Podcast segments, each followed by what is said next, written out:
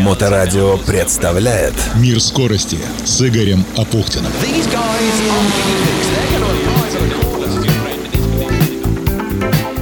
Приветствую, это Игорь Апухтин и Мир скорости. Самые интересные истории из мира моторов, которые приводят в движение технику. Все, что ездит, плавает и летает. Сегодня у нас в эфире «Мокрое дело». Нет, не то, о чем, возможно, кто-то из вас подумал, а Формула-1 Гран-при Монако с проливным дождем. И кто не успел поменять покрышки, тот опоздал.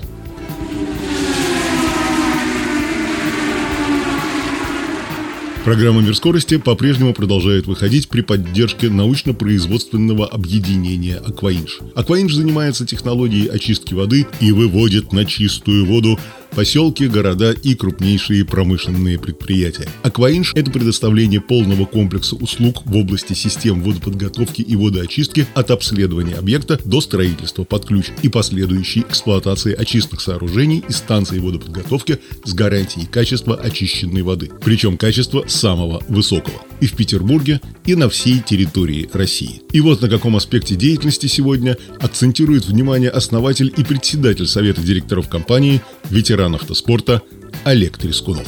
Мы заключили два контракта в Ленинградской области под эгидой АБ России. Там есть такая точка на карте, да, есть у них такие гостиничные комплексы с, с ресторанами в Приозерске и строится яхт-клуб. Он очень большой. Делаем реконструкцию очных сооружений, потому что они ранее были сделаны не так, как надо, в связи, наверное, с экономией, хотя АБ России экономить странно.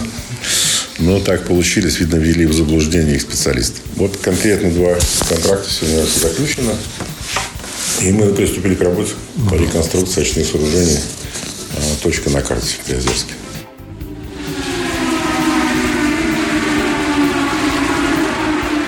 Королевские гонки на автомобилях с открытыми колесами. В прошлой программе я говорил о том, что катастрофические наводнения в северном регионе Италии, Эмилия-Романия, унесли жизни 13 человек, а более 20 тысяч остались без крова. Стихийное бедствие, проливные дожди, выход из берегов 23 рек и 280 оползней, из-за чего пострадал 41 город. А еще и засуха, накануне которая лишила землю возможности быстро поглощать воду. Трек в Имоле тоже пострадал.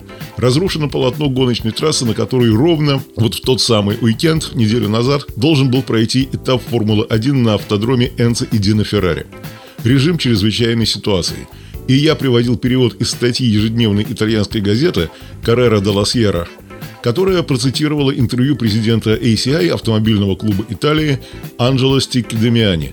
Принято решение отменить Гран-при Эмилия Романия – Право проводить этап перенесли на 2026 Именно в том году после продления контракта 99% трассы будет восстановлено.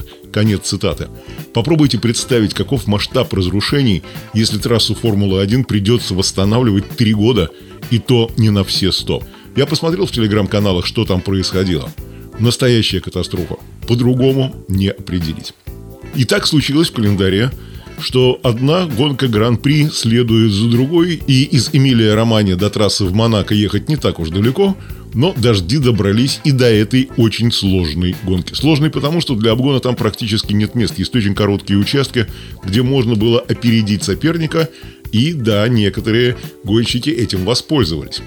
Стратегия выбора шин – Макс Ферстаппин, а он сегодня безусловный лидер среди мировых гонщиков Формулы-1, выбрал тактику медиум. То есть достаточно мягких колес. Те, кто выбрал для асфальта в Монако жесткую резину, поплыли, как только дождь начался. Причем поплыли в буквальном смысле слова, кого-то уносило боком в ограждение, кто-то, понимая, что уже не отрулить, заезжал в боковые ответвления трассы, потом искал заднюю передачу, выруливал на гоночный трек и терял на этом круг. С точки зрения, конечно, Red Bull и Маркс Ферстаппин были лучшими.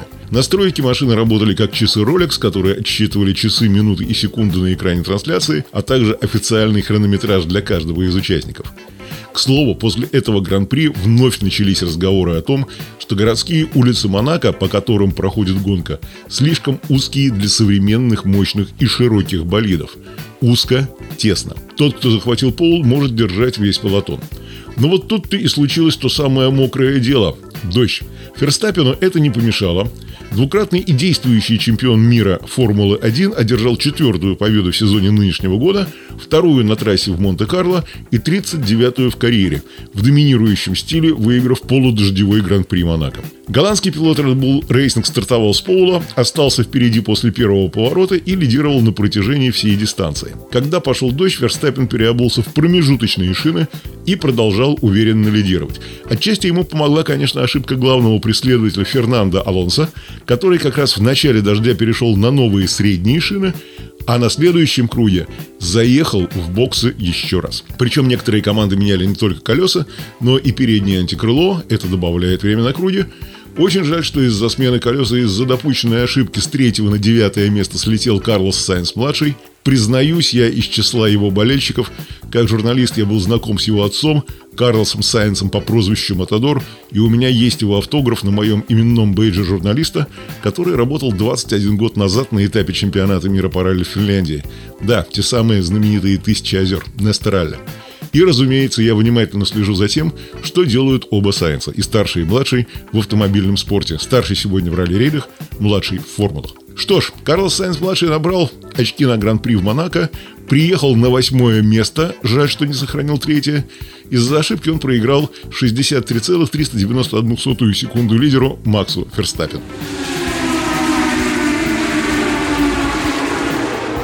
Ферстаппину. One is racing on the streets of Monte Carlo. Good reaction time for Fernando Alonso, but he didn't have the tyre to get ahead. Neither does Ocon. The top three are as they were. Alonso had a big snap as he came through San А вот что касается ошибки Алонса и команды Астон Мартин, вот здесь комментаторы и специалисты ломают голову, как двойной пит-стоп экс-чемпиона на Гран-при Монако объяснить логически. Более того, в паддеке Формулы-1 Гран-при Монако называли лучшим шансом Фернандо Алонсо на победу в этом году. Увы, на первом отрезке Ферстаппин на э, Red Bull уверенно уехал от испанца, затем сама погода сжалилась на Астон Мартин и под видом дождя подарила команде новый шанс, но этот шанс странным образом использован не был.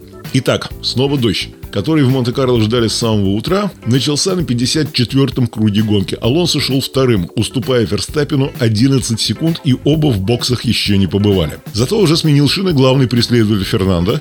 Эстебан Окон перешел на хард и шел позади Рассела на четвертом месте в 30 секундах от Алонса. Часть пилотов начинают переходить на промежуточные шины. Первыми стали Боттас и Стролл. За ними последовали Джоу и Албон. Алонсо поехал вслед за ними, и это стало первой ошибкой. В Астон Мартин смогли бы отложить, наверное, пит-стоп на круг другой, чтобы оценить темп строла. Да, трасса становилась все более влажной, но главные соперники, Ферстаппин и Акон, тоже оставались на сликах. И в случае ухудшения условий тоже вынуждены бы были ехать за промежуточными. Кроме того, останься Алонсо на круг дольше, он мог бы почувствовать, что с таким дождем слики не справляются. Ведь если команда исходит из того, что трасса не будет становиться хуже, один круг не приведет к большой потере времени. Лишний круг позволил бы принять решение более взвешенно, но тянуть с остановкой в боксах стратегии не стали. И Алонсо пришлось гадать. Цитата. В седьмом и восьмом, наверное, и правда лучше на промежуточных, но остальная трасса вроде сухая, передал инженеру на круге перед пидстопом Фернандо. Не знаю, приятель, не знаю. Конец цитаты. Спустя несколько секунд инженер снова вышел на связь и подтвердил пидстоп с переходом на медиум. На одном круге с Фернандо на Петлейн отправились Эстебан Акон и Льюис Хэмилтон, и оба перешли на промежуточные. Даже Макс Ферстаппин, когда ему сказали, что Алонсо остался на сликах, уверенно заявил, что ему нужны промежуточные. Макс оказался прав, а вот Алонсо пришлось кругом позже снова возвращаться в боксы и ставить себе правильную резину. И после этого отставание от Верстаппина выросло вдвое, до 20 секунд.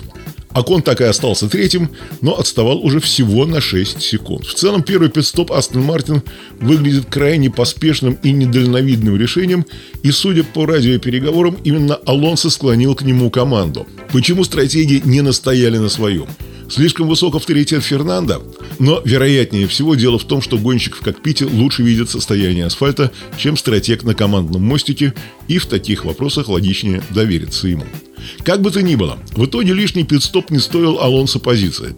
Но таких шансов побороться с Red Bull в этом году почти наверняка больше не будет.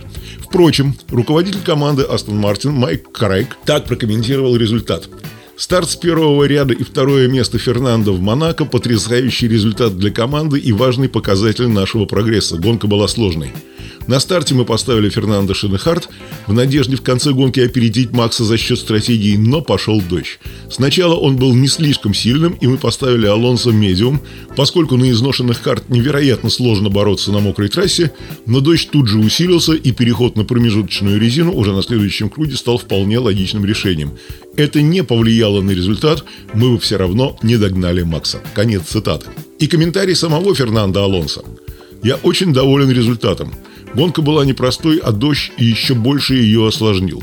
Я не думаю, что дополнительный пидстоп с переходом сначала на медиум, потом промежуточную резину повлиял на результат. Сложно оценить ход гонки из кокпита, но на круге, когда я остановился, трасса была абсолютно сухой, за исключением седьмого и восьмого поворотов. Не было смысла ставить промежуточную резину, к тому же позади меня был комфортный отрыв. Но через полторы минуты ситуация изменилась, и мне пришлось снова ехать в бокс. Сегодня у меня не было шансов на победу. Ни на мокрой, ни на сухой трассе. Хотя мы действовали агрессивно и пытались победить.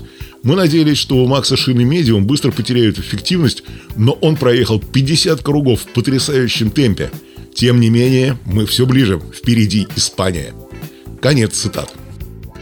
И да, конечно же, Эстебан Акон Алпайн провел отличный уикенд, абсолютно по делу одолев и Мерседес, и Феррари в полном составе. Да, подиума, скорее всего, не случилось бы без подарков со стороны Переса и командного мостика Скудерии, подставившего Шарля Леклера в квалификации, но сам-то француз был великолепен. Промежуточный пол за пару минут до конца сессии, третье место на решетке и идеальная гонка в сложнейших условиях.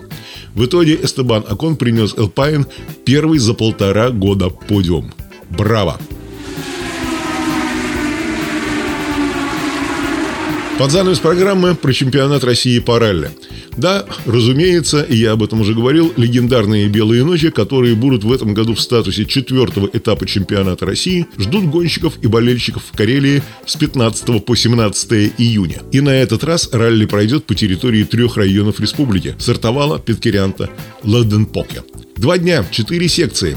423 километра дистанции, из которых 124 километра специальные скоростные участки. Попробую я как-то все-таки туда выбраться, очень хочется, действительно соскучился. А подробности про «Белые ночи 2023» на сайте Автомобильной Федерации Санкт-Петербурга и Ленинградской области afspb.org.ru